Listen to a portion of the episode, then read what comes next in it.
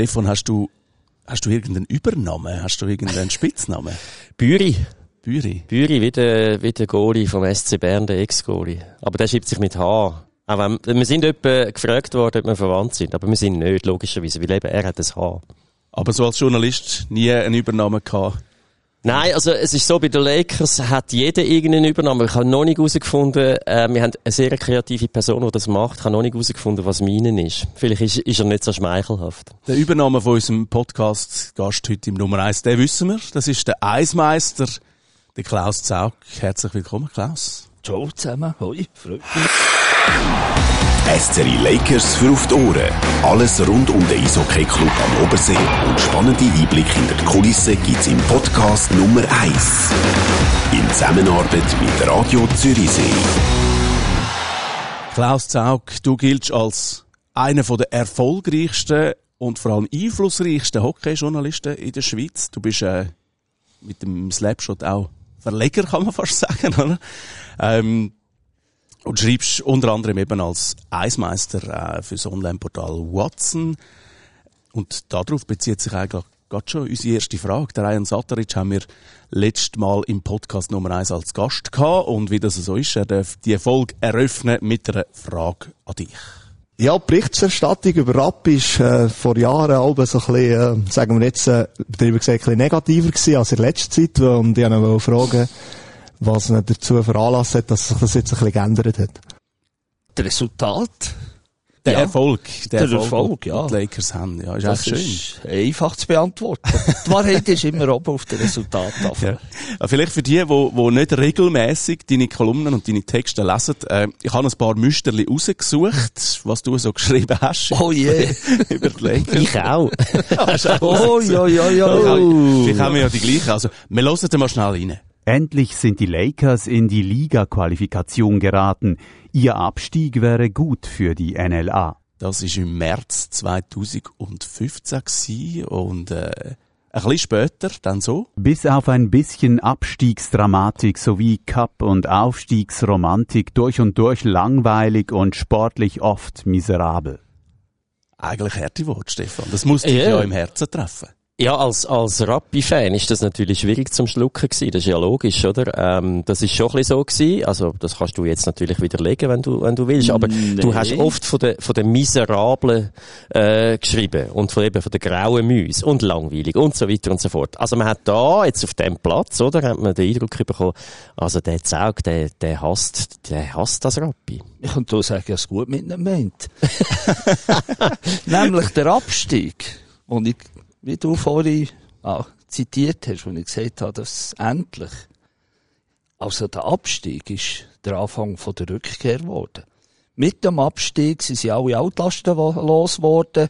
Die alte Arroganz, die noch ein bisschen aus der Ära Bruno Hug ist verschwunden. Und wir haben von vorne angefangen. Und darum hocken wir jetzt hier und reden über ein erfolgreiches Rappi. Mhm. Also, im Nachhinein kann man das wirklich, glaube ich, sagen, würde ich auch so, so hinnehmen, äh, dass der Abstieg damals etwas Gutes war, ist, aus Aussensicht betrachtet. Stefan, du bist nicht dabei gewesen beim, beim Abstieg selber, respektive auch aus einer Aussenwarte, aber wie nimmst du es jetzt von, von innen her wahr, aus der Organisation raus? Ja, ich, ich habe schon etwas gesagt. Also ich, ich bin da beim, beim Klaus, oder? Es ist, es ist äh, etwas gewesen, wo im Nachhinein äh, wichtig war für die Organisation. So hat man sich können von Grund auf neu aufbauen und das ist ja dann auch passiert und und verschiedene Schritte sind eingeleitet worden, wo, wo dann dazu beigetragen haben, dass man eine neue oder besser gesagt wieder eine alte Identifikation gefunden hat. Zum Beispiel die Rückkehr zu den Clubfarben, wo ja einfach ein Todsünd war, wo man damals gesagt hat, ja, jetzt machen wir einen PR jetzt sind wir plötzlich eisblau und die Fans das logischerweise nicht hingenommen haben, oder? Das ist der erste Schritt eigentlich in Abgrund, jetzt aus meiner Sicht. Und das war wie eine Selbstreinigung gewesen, der Abstieg und hat letztlich jetzt in der, in der Retro-Perspektive gut getan.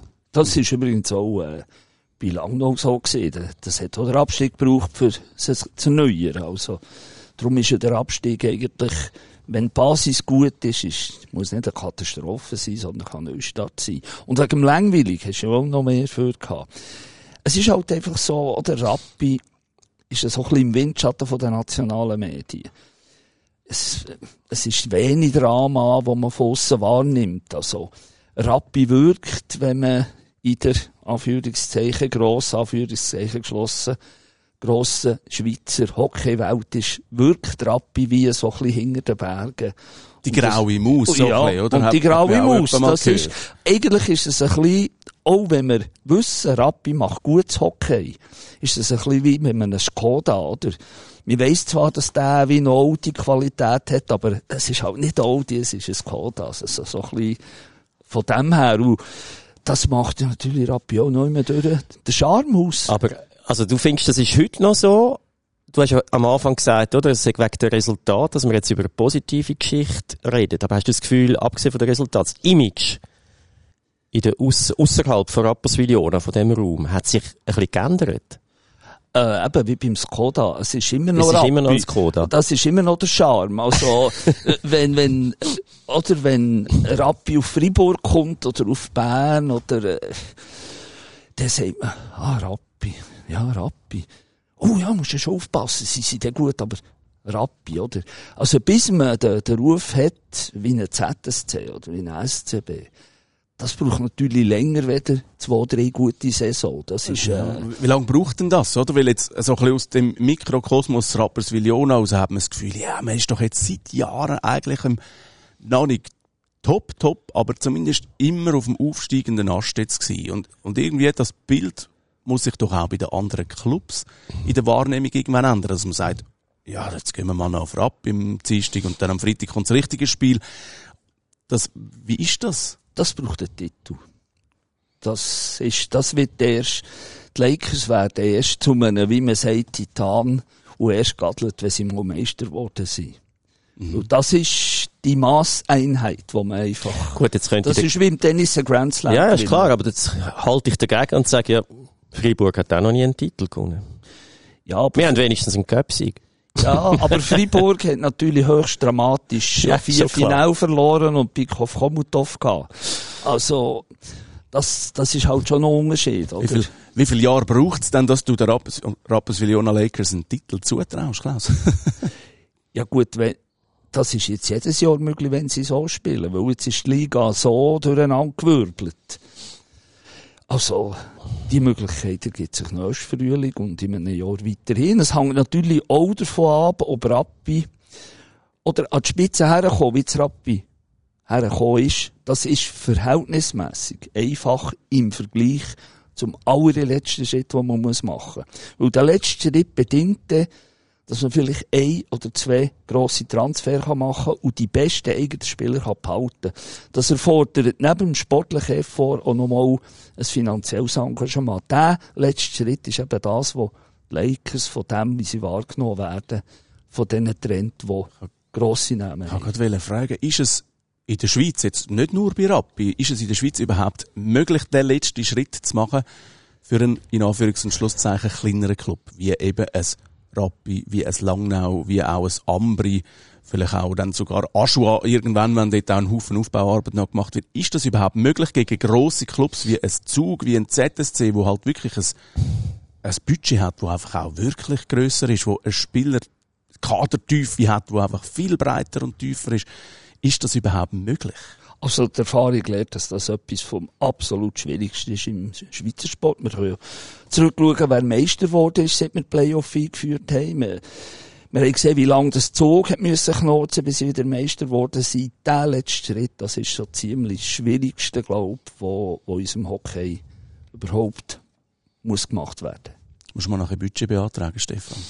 Wäre eine Möglichkeit, ja, aber, aber ich sehe es natürlich schon auch so. Es ist, es ist extrem schwierig, aber zum Glück bewegen wir uns im Sport und zwischendurch sind ja so mehrere Geschichten durchaus möglich. Das heißt nicht, dass ich jetzt glaube, dass wir sofort Meister werden, überhaupt nicht, aber eine gewisse kleine Möglichkeit Also, besteht immer. Jetzt muss ich dir widersprechen. Also.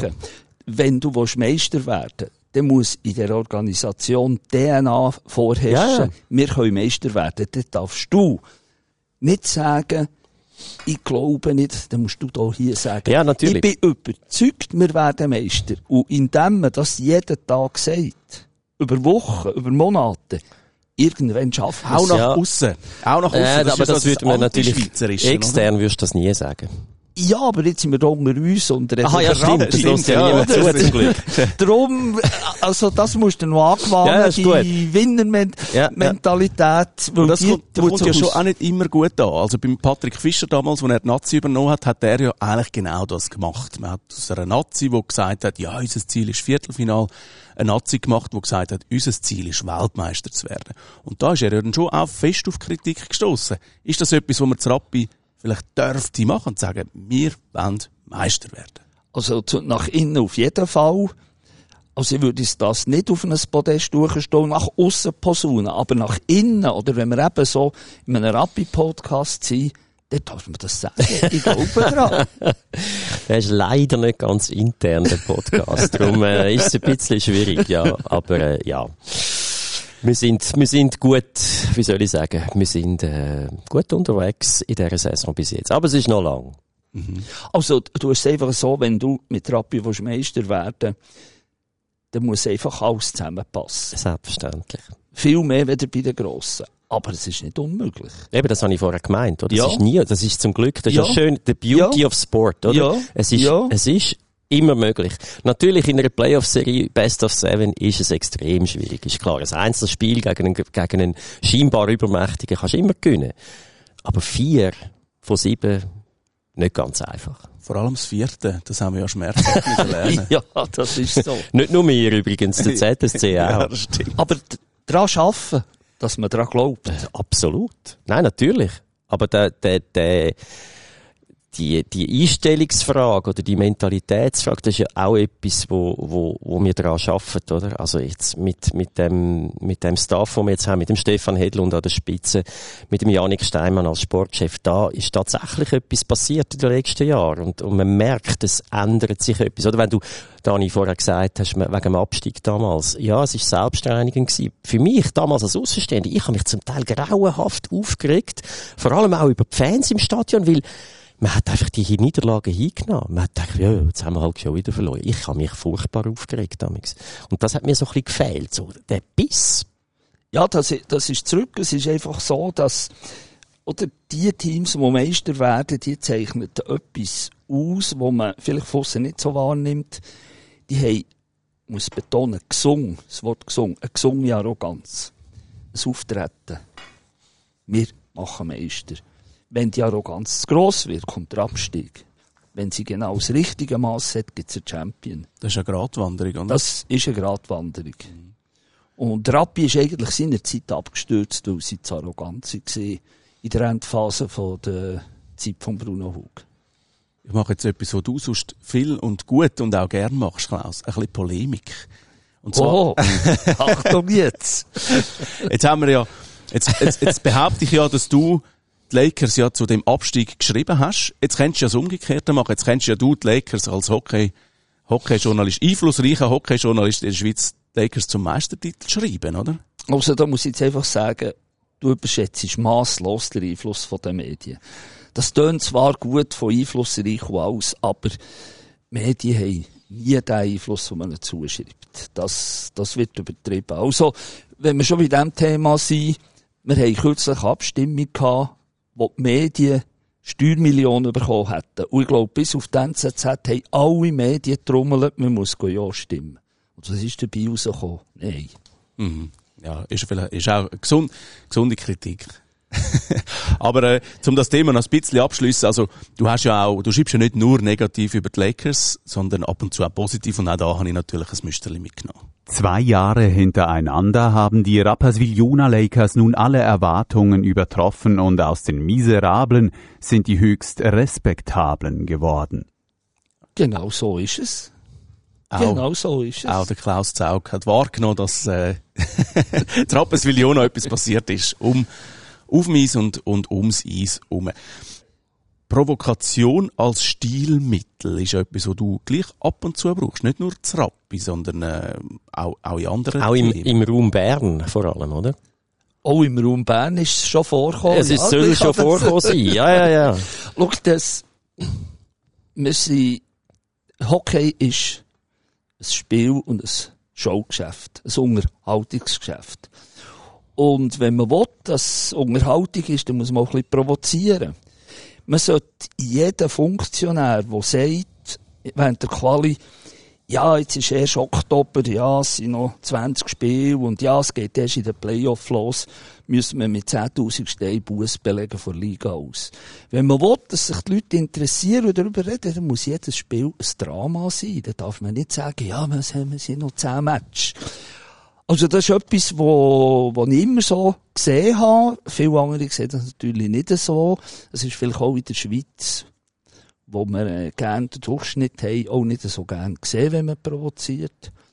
Aber äh, auch mir selber macht es mehr Spass, wenn es ein bisschen rockt und nicht immer... Äh ja, aber das Gefühl hat man ja auch, wenn man dich liest, oder? Und du, ich habe mal ein Interview mit dir gelesen und du sagst ganz klar, du suchst Harmonie nicht im Beruf.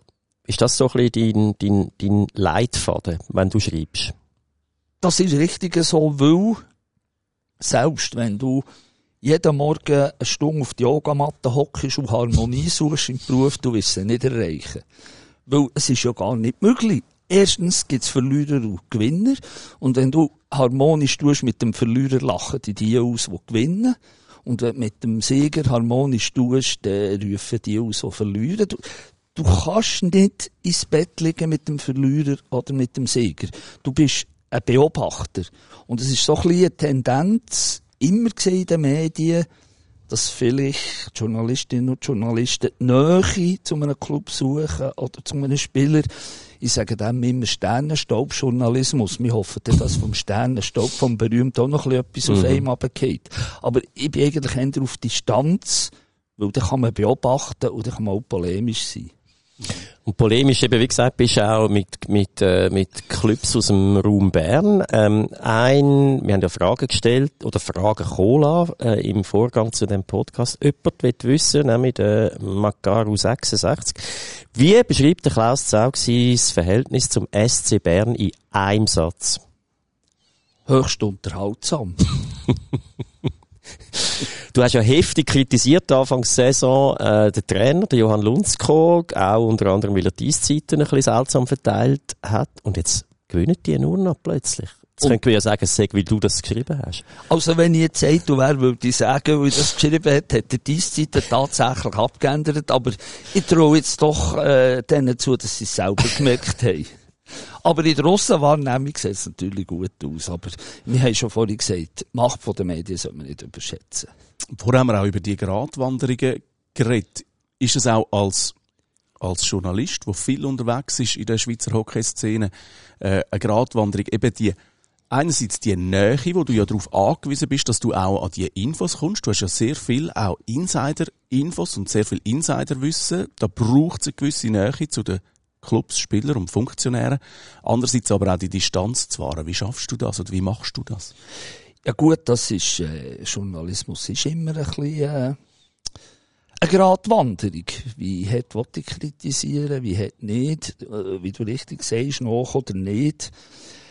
Das ist eigentlich, äh, das muss man jeden Tag neu justieren, weil Situationen ändern sich, Leute ändern sich, aber es bedingt etwas, man muss unter die Leute und mit den Leuten reden. In der heutigen Zeit haben wir viel den, den Journalismus, wo man einfach um im Büro hockt und wir können alles im Internet schauen und wir reden nicht mit den Leuten. Und das finde ich sehr schade. Und der Schlüssel zum Journalismus ist immer mit den Leuten reden. Immer und immer wieder. Wenn man mit Tesla und Hunden und Katzen redet, kann man ja Gottfried Stutz auch mit Trainer und Spieler und Funktionären reden. Und die Versuchung im Büro zu hocken und einfach dort in einer Blase in der Zeit, die ist heute grösser denn je. Ja, es ist natürlich auch einfacher geworden, weil früher hast du ja gar keine andere Wahl gehabt, als einmal anzuleuten, zum fragen, was ist jetzt eigentlich los, wieso ist das passiert und so weiter. Heute findest du ja mehr oder weniger alles scheinbar im Internet, aber es ist eben nicht so, du, findest nicht alles, du findest eben nicht den Zugang zu den Leuten. Das ist so, wobei ich den Verdacht habe, dass, dass der Anführungszeichen Mächtigen ganz recht ist, wenn äh, die Journalisten daheim im Büro bleiben und nicht gerne Fragen stellen und einfach dort das entgegennehmen, was man ihnen zufüttert. Hast du auch schon im Gespräch eben mit dem Ganzen, mit, mit dem teilweise provokativen Stil, aber auch im direkten Gespräch, hast du auch schon Leute gehabt, die gesagt haben, oh, mit dem Klaus Zaug, mit dem, mit dem rede ich nicht mehr, der hat mal etwas Schlechtes geschrieben. Also, ich hatte Phasen gehabt, wo der Mark Lütti äh, mit mir nicht geredet hat.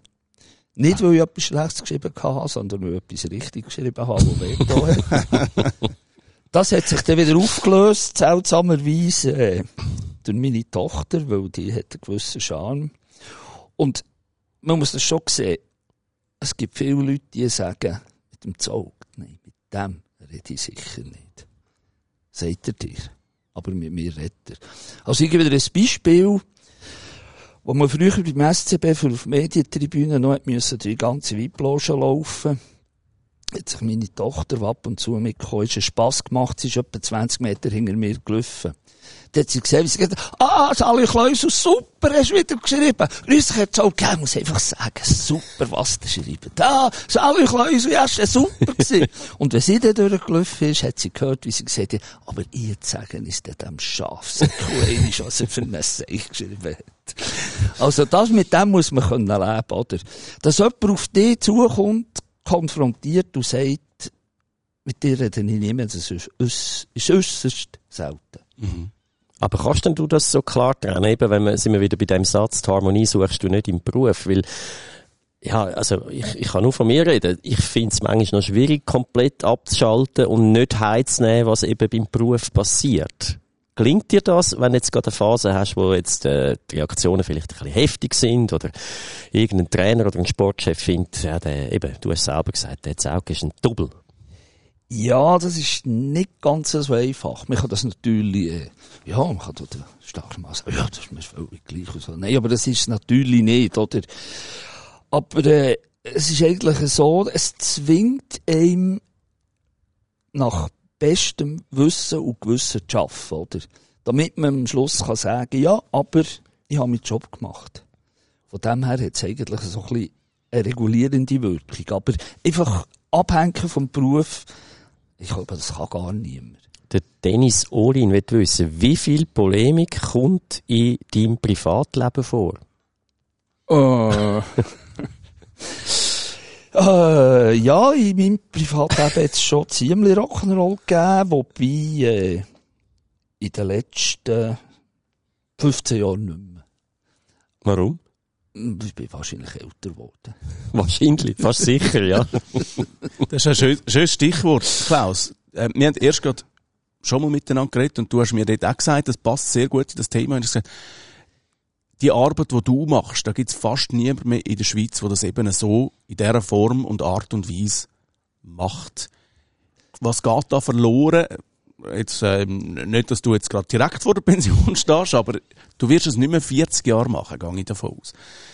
Was geht da verloren, wenn eben der, jemand wie der Klaus Zaug nicht mehr im Schweizer Hockey-Zirkus jedes Mal unterwegs ist? Ja, es ist vielleicht ein bisschen, was verloren geht oder wenn ich zurückschaue, all die, die mit mir haben, ja, von Schreiben über Hockey, die haben Karriere gemacht. Dem Roger Köppel bin ich noch, als er bei der NZZ Hockeyjournalist war, WM. Der Markus Isenhut ist auch Chefredakteur. Die sind alle irgendwo aufgestiegen. Ich bin der Einzige, der ist bleiben stehen. Das heisst, wenn man immer an der Front ist über eine lange Zeit, kann man Sachen einordnen. Und bei uns ist eigentlich ein bisschen so, dass wir im Gegensatz zu den Nordamerikanern unsere Hockeykultur nicht pflegen. Wir sind sehr in der Gegenwart und vergessen, was war. Und das ist eigentlich ein bisschen schade, dass das bei uns zu wenig gepflegt wird. Es gibt nicht viele wie ich, die sich auch fürs, für Altsport interessieren. Was ist in unserem Hockey? Woher kommen wir?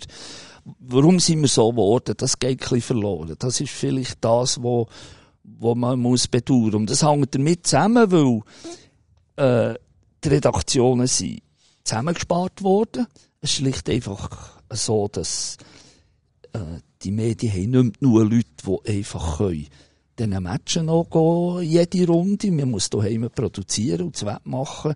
Und da geht schon ein Stück Kultur verloren. Nicht jetzt auf mich bezogen, würde ich das sagen, sondern einfach durch die Entwicklung der Medien. Mhm. Die Geschichte ist spannend. Das würde mich mal noch wundern, oder? Du schreibst ja, sag's jetzt auch wieder, ein bisschen, wie zu Gotthelfs Zeiten vielfach. Du machst viel auch geschichtliche Vergleiche mit, mit, mit irgendwelchen Schlachten beispielsweise. Woher nimmst du das Wissen? Was, was hast du da? Hast du da irgendwie einen geschichtshistorischen Background? Ja, das ist einfach, wo ich historisch interessiert bin und viel lese. Also nicht im Internet, sondern tatsächlich lesen. Also noch so richtig ausgedruckte Sachen. Gibt's Druck, nicht ausdruckte, sondern Druck. Druck, ja, ja, genau. Und Das- Bungni zwischen Buchdeckeln. Gibt's das noch? Das, ja, ja, das gibt's noch. Also bei uns im Bernbiet haben wir das noch. Und du findest einfach viele Antworten in der Gegenwart, wenn du zurück in die Geschichte gehst. Ja. Das ist vielleicht eines der Probleme, dass man zu wenig aus der Geschichte lernen will. Aber das ist ja das Merkmal von dir oder von deinem Schreibstil auch, oder? Also zum einen das, was du gesagt hast, Dani, zum anderen auch die blumige Sprache, oder? Äh, da haben wir auch jemanden, der geschrieben hat, äh, der Simon Reichle. Ähm, wie wurdest du vom Journalismus Zauberlehrling zum Schreibgeneral und Schillerfalter? Das ist, äh, es geht gar weniger um die Frage, sondern darum, dass du eben sehr viel so Ausdrücke benutzt. Woher kommt das? Also es ist eigentlich ganz einfach. Wenn du eine Geschichte schreibst, solltest du so schreiben, dass sie gelesen wird. Das ist jetzt banal. Und wie schreibst du eine Geschichte, dass sie gelesen wird? Nämlich so, wie du sie würdest erzählen am Stammtisch. Und am Stammtisch musst du ja auch kurz prägnant sein und sich ein bisschen ausschmücken, damit gelost wird. Und so schreibst du eigentlich Geschichten. Dann bedingt es noch ein bisschen Fantasie und Wortschatz. So einfach ist es. Ja, klar. Also weißt, wenn du vorhin gefragt hast, was wie ist denn das mal, wenn der Klaus sagt, nicht mehr schreibt, oder? Also ich glaube, eins kann man sicher sagen. Und das sage ich nicht, weil jetzt du da hockst. Es ist einfach, es wird so sein, dass man es wird vermissen. Und zwar sowohl die, die dich super finden, als auch die, die dich nicht so toll finden. Eins kann man sagen, der Zaug wird einfach gelesen. Und das ist, Definitiv, glaube ich, das grösste Kompliment, das ein Journalist kann haben. Ja, also danke, ja. Aber es ist schon so. Also, wir kommen auf etwas zurück, was du ges- angesprochen hast. Als Journalist arbeiten ja, um gelesen zu werden, nicht um geliebt zu werden. Aber etwas darfst du nicht unterschätzen. Du musst wissen, von was du schreibst. Der äh, Terry Jones von der Edmonton Sun hat mir vor 30 Jahren einmal gesagt, weisst, wenn du über etwas schreibst, solltest du mindestens so viel wissen wie die, die es lesen. Also wenn du hier eine Polemik machst über etwas, dann musst du wirklich wissen, um was es geht. Weil äh, Polemik und der Polemik willen, das ist dann gar nichts. Da bist du blitzartig im Offside. Also was so bunt und lustig tönt, bedingt aber auch, dass man den Fundus hat und weiss, von was das man schreibt. Ist dir das schon mal passiert, dass es eben, hast du mal de- deine Lehre müssen daraus ziehen, dass du mal etwas geschrieben hast und vielleicht wo es dann veröffentlicht worden ist? Und gerade in Zeiten mit, mit Internet etc., du schreibst auch für ein Online-Portal, das Internet vergisst ja dann wie nicht mehr, man kann es dann nicht einfach äh, sagen, uh, ah, jetzt nehmen wir das wieder weg. Ist dir das schon mal passiert, dass du vielleicht im Nachhinein gemerkt hast, ja, da bin ich jetzt vielleicht gleich ein bisschen reingerätscht?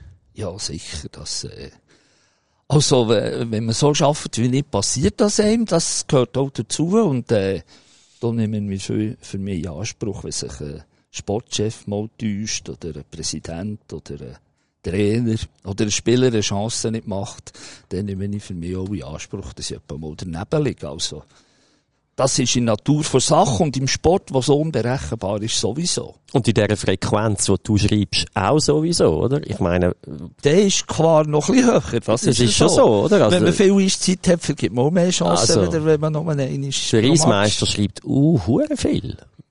Gut, ich habe natürlich das Privileg, dass ich im Gegensatz zu meinen meisten Kollegen nicht, keine Produktion muss machen Also ich kann mich einfach auf Schreiben konzentrieren. Das darf man auch nicht unterschätzen. Wenn ich natürlich in der Redaktion angestellt bin, dann verbringe ich zwei Drittel von meiner Zeit mit ganz etwas anderem, weder schreiben oder Bücher lesen oder rumtelefonieren oder mit Leuten reden. Das ist das Privileg, das ich habe. Mhm.